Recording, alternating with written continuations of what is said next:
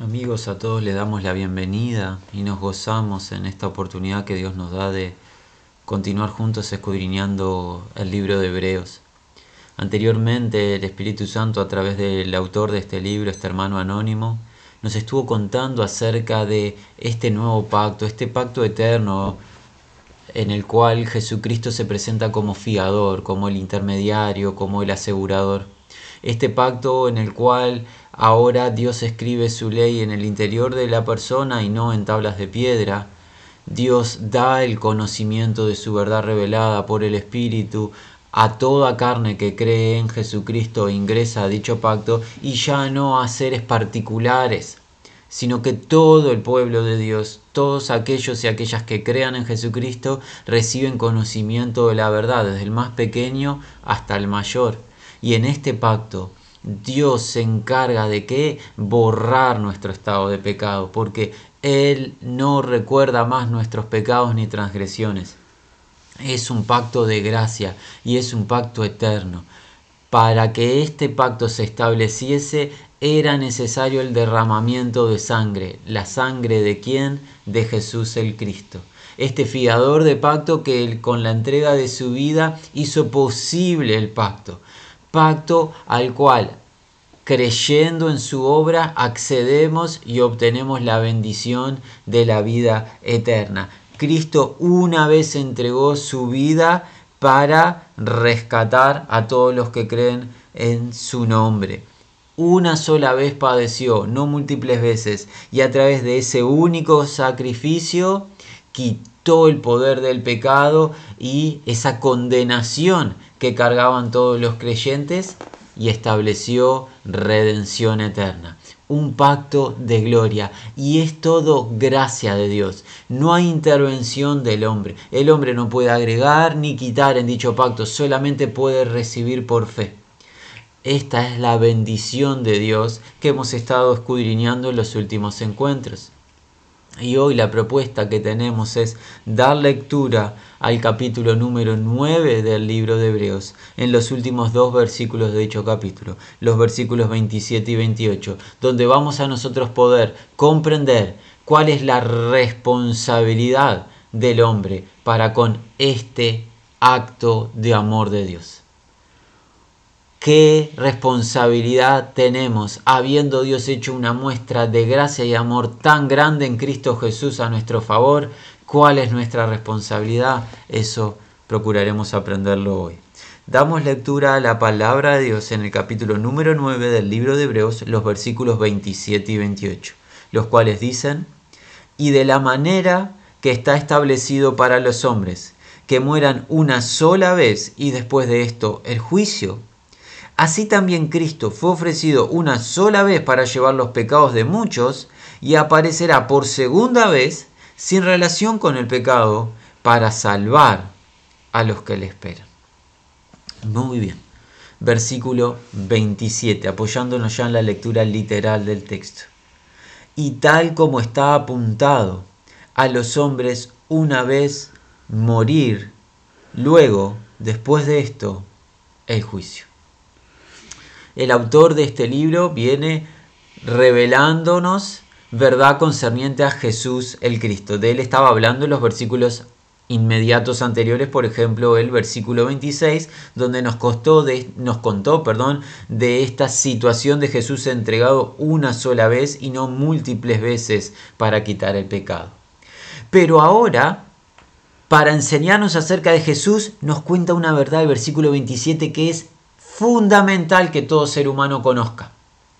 Como si hubiese un pequeño paréntesis en la enseñanza, Él nos está enseñando acerca de Jesucristo, este sumo sacerdote eterno, este fiador del nuevo pacto, el Cordero de Dios que quita el pecado del mundo, pero hay como un pequeño paréntesis. ¿Cuál es ese paréntesis? Juicio. Juicio, que es resultado de qué?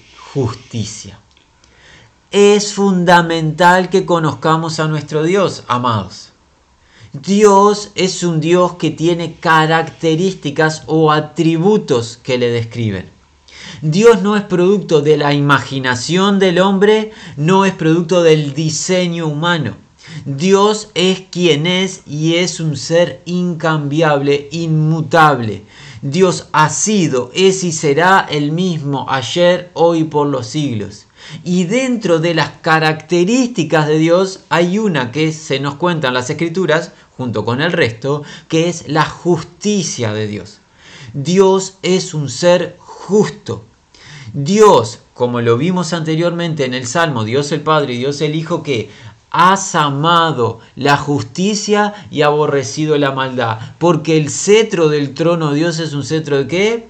De justicia. El rey del reino de Dios es un rey, como enseñan los profetas, justo, que viene a establecer justicia. Dios no acepta la maldad. La justicia describe a Dios. Dios aborrece el pecado, la iniquidad, la transgresión y ama la justicia. La justicia se describe en su ley, su palabra. Todo lo que Él avala es bueno y justo. Todo lo que Él desaprueba es malo, es inicuo, es pecado. Dios es un ser justo. Tanto el Antiguo Testamento como el Nuevo Testamento lo enseñan. Recordamos al amigo de Dios Abraham, como cuando Dios había declarado ese juicio sobre las ciudades de Sodoma y de Gomorra, como Abraham reconocía a Dios como el juez de toda la tierra, el juez justo de toda la tierra. Y en el Nuevo Testamento aprendemos que qué? Jesucristo recibió todo juicio de parte del Padre. Él mismo lo enseñó en Juan en el capítulo 5, que el Hijo del Hombre ha recibido juicio y que el Padre no juzga a nadie, sino que todo juicio entregó al Hijo. El apóstol Pablo, por ejemplo, en Atenas, cuando estuvo allí en Grecia, cuando estaba predicando el Evangelio en el aerópago, enseñó que qué?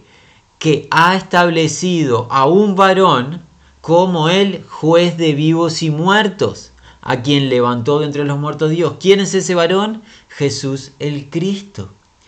Dios es un juez justo, Dios el Padre, Dios el Hijo.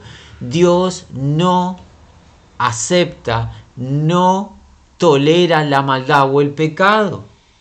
Entonces alguien pregunta, ¿cómo puede ser que un juez justo un juez irreprochable, un juez que no es coimiable y al cual no se le puede traspasar ni se le puede engañar.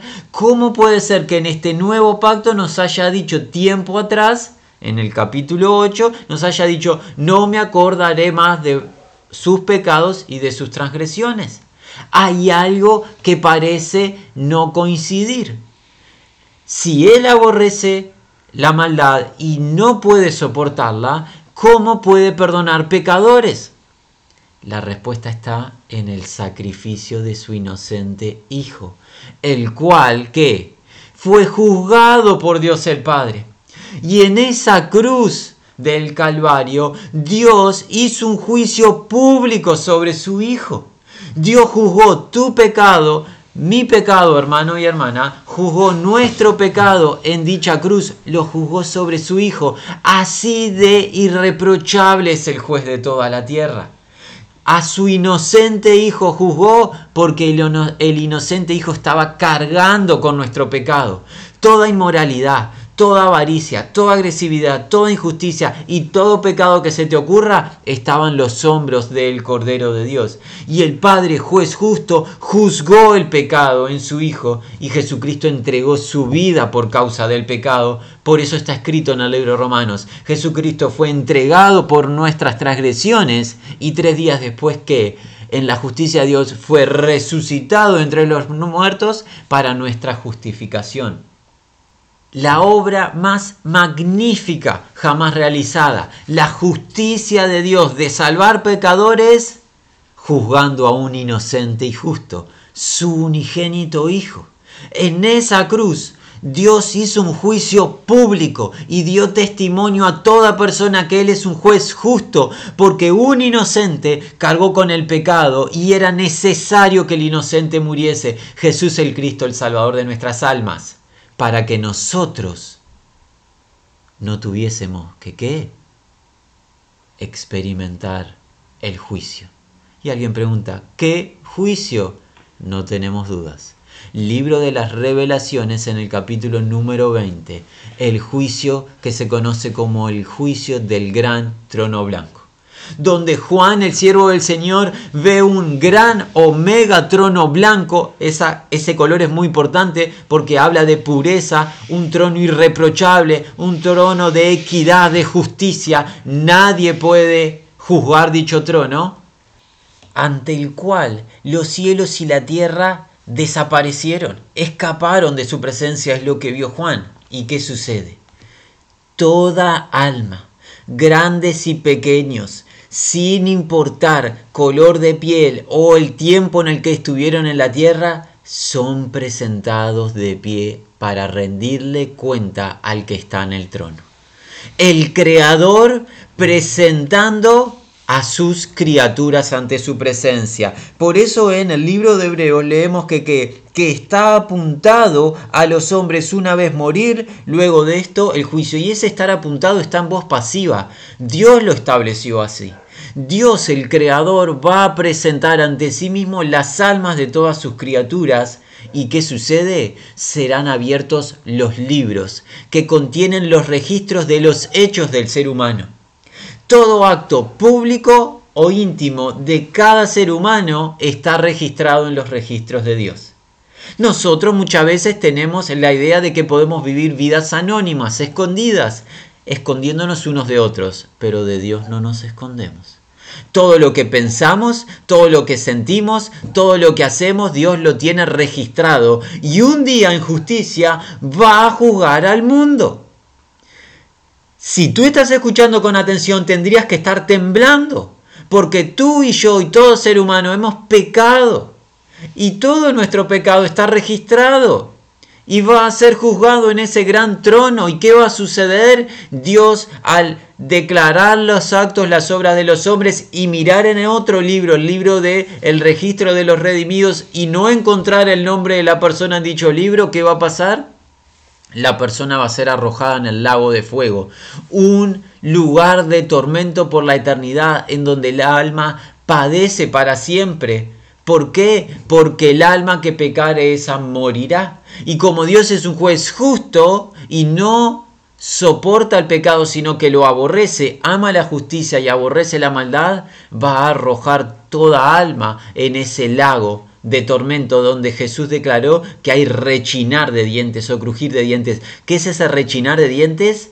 Habla del terror de la situación. Los dientes tiemblan, rechinan por el terror de la situación. Y aquí es donde alguien pregunta, hermanos, ¿qué realidad más espantosa? Que todos nuestros pecados sean expuestos en ese juicio y que se nos condenen en un lago de fuego. Exacto. Para eso se te está proclamando el Salvador Jesús el Cristo. Para que Dios juzgue tu pecado en la cruz y no tenga que ser juzgado en el gran trono blanco. Porque Dios que es un juez justo no juzga dos veces el pecado. Una sola vez. O es juzgado en la cruz si tú confías en Jesús el Cristo, el Cordero de Dios que quita tu pecado, o te juzgará a ti en ese trono blanco, ante ese trono blanco aquel día el pecado va a ser juzgado de una manera u otra. Esto no es relevante si a ti te interesa que tu pecado sea juzgado o no. Dios juzga todo pecado. No hay pecado que quede impune. O es juzgado y condenado sobre los hombros del Cristo en la cruz del Calvario, o es juzgado en cada persona aquel día ante el trono blanco de justicia de Dios. Esta es la verdad del Evangelio. Todo pecado será juzgado. La gracia de Dios establece un medio en el cual el pecado es juzgado sobre Cristo para que no sea juzgado sobre la persona.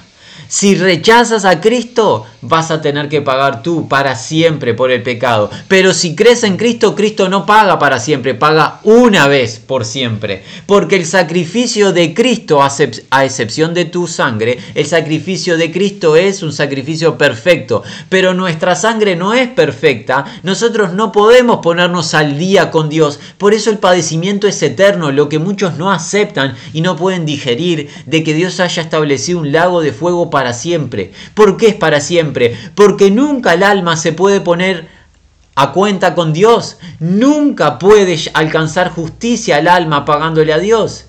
¿Quién colma la justicia? La inocente sangre de su Hijo Jesucristo, a quien proclamamos amonestando a todo hombre, para que todo hombre se vuelva arrepentido.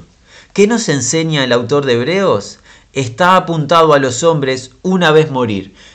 Hoy el hombre muere y si no ha creído en Cristo, va a un lugar que se conoce como el Hades. Es un depósito de muertos en donde padece y aguarda qué? Aguarda ser resucitado. Sí, resucitado. ¿Para qué? Para ser presentado ante ese juicio y allí pasar a la muerte eterna en el lago de fuego. En cambio, el alma que cree en Jesucristo y hoy parte de esta tierra va a la presencia del Señor, a disfrutar junto al Señor y a guardar ser resucitado con un cuerpo nuevo y glorificado y vivir para siempre junto al Señor. ¿Cuál es la diferencia entre un alma y otra? Porque las dos almas habían pecado. La diferencia es que una creyó en la obra de Jesucristo y la otra rechazó la obra de Jesucristo. Hoy Dios te está llamando a que tú te arrepientas de tu estado de pecado y que confíes en su Hijo Jesucristo para no tener que pagar tú mismo por tu estado de pecado. Dios va, Dios va a establecer justicia sobre tu pecado. O lo hará sobre Jesucristo o lo hará sobre ti mismo. La diferencia será si tú confías en Jesucristo o rechazas la fe que es en Jesús y procurarás salvarte a ti mismo, lo cual nunca vas a poder conquistar. Esta enseñanza para aquellos que eh, nos acompañen hoy, esta enseñanza del Espíritu Santo, o sea, el Espíritu de Dios, erradica totalmente esa doctrina demoníaca de la reencarnación. Dios ha establecido para el hombre vivir, morir y el juicio. No hay una reencarnación, una nueva oportunidad, volver a vivir e intentarlo de nuevo, a ver si mejoramos vivir, morir y el juicio. Todo ser humano será resucitado. El tema que unos van a resucitar a vida eterna y gloria eterna y otros van a resucitar para juicio y castigo eterno. Nuevamente, para aquellos que consideren injusto a Dios en permitir que sus hijos y sus hijas tengan vida eterna cuando hemos nacido en pecado y hemos vivido en pecado y hemos pensado el pecado y hemos actuado el pecado, ¿por qué entonces Dios no nos condena a sus hijos y a sus hijas? Porque ha juzgado nuestro pecado sobre su inocente Hijo. Jesucristo es por eso que nosotros somos seguidores, adoradores, servidores de Jesús el Cristo, el cual ocupó nuestro lugar en aquella cruz. Le amamos y le honramos e invitamos a toda persona a que también haga lo mismo con Jesús el Cristo. Si te preguntas, ¿por qué Jesús fue a la cruz? Por amor de ti.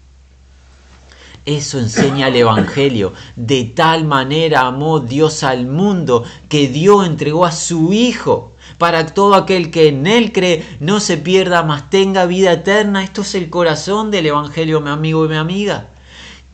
Tú no tienes por qué pagar tú en aquel juicio por tu pecado. Cristo te ha amado de tal manera que ha dispuesto Él pagar por tu pecado. No seas rebelde. No seas necio, no procures salvarte a ti mismo, no busques otra alternativa, no existe otra alternativa. Dios no acepta ningún otro pago porque no hay ningún pago perfecto por tu alma. El pago por tu alma es la vida inocente de Cristo y Cristo aceptó ofrendar su vida por amor de ti. No importa qué edad tengas, no importa cuál sea el color de tu piel, no, sea cuál, no importa cuál sea tu aspecto estético o cuál sea el caudal de tu cuenta bancaria. Si tienes una moneda o tienes un gran caudal económico, es irrelevante eso. Cristo te ha amado y lo demostró en ir a esa cruz. Recibe el amor de Cristo creyendo en su obra, confiando en su obra únicamente como el único medio de salvación para tu alma. Serás exonerado del juicio y esto será un acto justo. ¿Por qué? Porque Dios ya ha juzgado tu pecado en la cruz. Pero si no, tú cargas con tu propio pecado. Es necesario también declarar que los hijos de Dios, además de la justicia del juicio de Dios sobre Cristo, en donde Dios derramó su ira sobre Cristo y no sobre nosotros, Dios no nos ha dispuesto para ira, sino para alcanzar salvación por medio de Jesucristo. Hemos sido exonerados de la ira de Dios porque Cristo la bebió por nosotros. También es justo declarar que todo creyente ha sido juzgado desde el primer día al oír el Evangelio. Es el primer juicio de Dios en donde Dios nos ha declarado en un estado de pecado y nos ha llamado al arrepentimiento. También Dios nos juzga a diario con su palabra. La palabra constantemente nos está marcando el camino y nos está juzgando. Cuando vamos a hacer algo malo nos muestra el, el mal y nos guía al arrepentimiento, a la confesión. Y también es verdad que debemos aclarar que las escrituras enseñan que todos los hijos y las hijas de Dios, si bien no vamos a experimentar ese juicio gran trono blanco, iremos al tribunal de Cristo, en donde Cristo Jesús va a examinar todo lo que hemos hecho luego de haber creído al Evangelio, cuando hemos obrado por fe hemos hecho obras de justicia que Dios preparó de antemano para que anduviésemos en ellos, seremos recompensados. Pero todo acto de rebelión luego de haber creído en Cristo tendrá pérdida de premio, como lo enseña el apóstol Pablo. Pasaremos al tribunal de Cristo. Así de justo es Dios, porque el juicio comienza por su propia casa, juicio para purificación. Volvemos a leer el libro de Hebreos, versículo 27, dice así, y tal como está apuntado a los hombres, una vez morir, luego el juicio. Todos hombres, hombres y mujeres, toda la raza humana, sin excepciones, grandes y pequeños, una vez morir, luego qué? El juicio. Ya hemos explicado de qué se trata. Vamos al 28, es el último versículo. Así también, Cristo una vez siendo ofrecido para de muchos cargar o quitar pecados, por segunda vez, separado del pecado, aparecerá a aquellos aguardando para salvación. Ahora en el versículo 28, luego de haber hecho ese pequeño paréntesis y enseñarnos una de las verdades más importantes que todo ser humano tiene que oír, ahora en el versículo 28 vuelve a poner el centro de atención, el foco de atención sobre Cristo. ¿Y qué nos cuenta? Así también Cristo. Una única vez, siendo ofrecido para de muchos cargar o quitar pecados. Cristo, su primer vez en esta tierra, la primera manifestación, ¿con qué fin fue? Quitar el pecado de los creyentes, quitar el poder, la carga del pecado lo anuló con su obra. Para eso vino la primera vez y tuvo que entregar su vida para resolver el problema del pecado. No había otra manera. No hay solución del pecado, no hay sacrificio animal que solucione el problema del pecado. Era necesario que Jesús, el Cristo, y eso lo vamos a aprender en el capítulo 10, en la encarnación fuese sacrificado para quitar de en medio el pecado. Va a contarnos ahora la segunda manifestación de Cristo como dice, aparecerá por segunda vez, o sea, por segunda vez, separado del pecado, aparecerá a quienes, a aquellos aguardando para salvación. La primera vez vino para quitar el problema del pecado y vendrá una segunda vez ya sin relación con el pecado. Él no lo va a cargar el pecado, lo cargó una vez en la cruz y viene ya no para resolver el problema del pecado de los creyentes, sino que aparecerá por segunda vez. ¿A quienes va a aparecer? A los que les están aguardando. Él lo enseñó en sus parábolas de que Él iba a retornar y que los creyentes deberían aguardarles dignamente. ¿Cómo es aguardar dignamente? Confiando, velando. Está en voz pasiva eso de aguardarle. Significa que Dios se encarga por el Espíritu de hacer que los hijos y las hijas aguarden al Señor. Es una obra de Dios en nosotros que nos esfuerza a perseverar en fe, fidelidad y obediencia, a perseverar velando, a perseverar aguardando el retorno del Señor. A aquellos verdaderos hijos e hijas de Dios que aguardan al Señor, Jesucristo va a aparecer para hacer que con ellos para salvación. Cristo vuelve para salvarnos para siempre. ¿Para qué? Para cambiar la vergüenza nuestra, transformarla en una gloria semejante a la de Él. Como lo enseñó Pablo en el libro de Filipenses en el capítulo número 3. cuando nos enseñó que nuestra ciudadanía está en los cielos, de donde aguardamos un Salvador, Jesús el Cristo, el cual transformará, transfigurará qué? El cuerpo de la vergüenza o humillación nuestra por uno semejante a la gloria suya. En su retorno, cuando se manifiesta a nosotros el Señor, nos va a transformar, va a cambiar nuestro envase de humillación que tiene lucha interna, lo va a transformar por uno semejante a su gloria, su esplendor, un cuerpo glorificado, un cuerpo eterno, un cuerpo adecuado para el reino que va a establecer. Esa es promesa y herencia de los que creen en Jesucristo y aguardan a Jesucristo. No tememos el retorno del Señor, un retorno de ira y de juicio los creyentes, sino que anhelamos el retorno del Señor porque traerá gloria a nosotros. Pero en cambio, si tú no crees en Jesucristo, tú tienes que temer su retorno porque establecerá la justicia a Dios y el derramar de la ira a Dios sobre los moradores de la tierra. ¿Cuál es la diferencia? La fe. La fe depositada en la obra de Jesús o estar en incredulidad y estar en un estado de enemistad con Dios. Creer en Dios, creer en Jesucristo es ser reconciliado con Dios. Rechazar la obra de Jesucristo y no creer en ella es estar en enemistad con Dios y los enemigos de Dios van a perecer todos. Amigo, amiga, por favor, nosotros hoy rogamos en nombre de Cristo ser reconciliado con Dios a través de la obra de Jesucristo, porque Jesucristo, aquel que no había conocido pecado, por nosotros fue hecho pecado, para que nosotros seamos hechos qué? Justicia de Dios en él. Tú recibes hoy justicia por gracia, un galardón al creer en Jesucristo. Pero si no, tú estás en un estado de injusticia. Nadie se va a salvar al mismo, solo Cristo salva. ¿Qué hemos aprendido, hermanos? Está establecido para toda carne vivir una vez, morir y aguardar qué? El juicio. Para todo aquel que no cree en Jesucristo, el juicio es ese juicio de gran trono blanco en el cual Dios va a contar todas las obras, los actos hechos, los públicos y los secretos, y Dios va a lanzar en el lago de fuego a dicha persona. En cambio, para los que creen en Jesucristo, el juicio de su estado de pecado ya fue realizado en la cruz del Calvario. Y los que creen en Jesucristo y aguardan a Jesucristo por el poder de Dios, van a qué? A recibir al Señor cuando retorne para salvación de ellos, salvación de gloria. ¿La diferencia cuál es? La fe en Jesús el Cristo. Nosotros animamos hoy a todos que se vuelvan arrepentidos a creer en Jesús. Nos resta la invitación para la semana entrante comentar, comenzar con el capítulo número 10, si Dios lo permite. Sea la gracia, paz, misericordia de Dios con todos los que aman y confían en Jesús.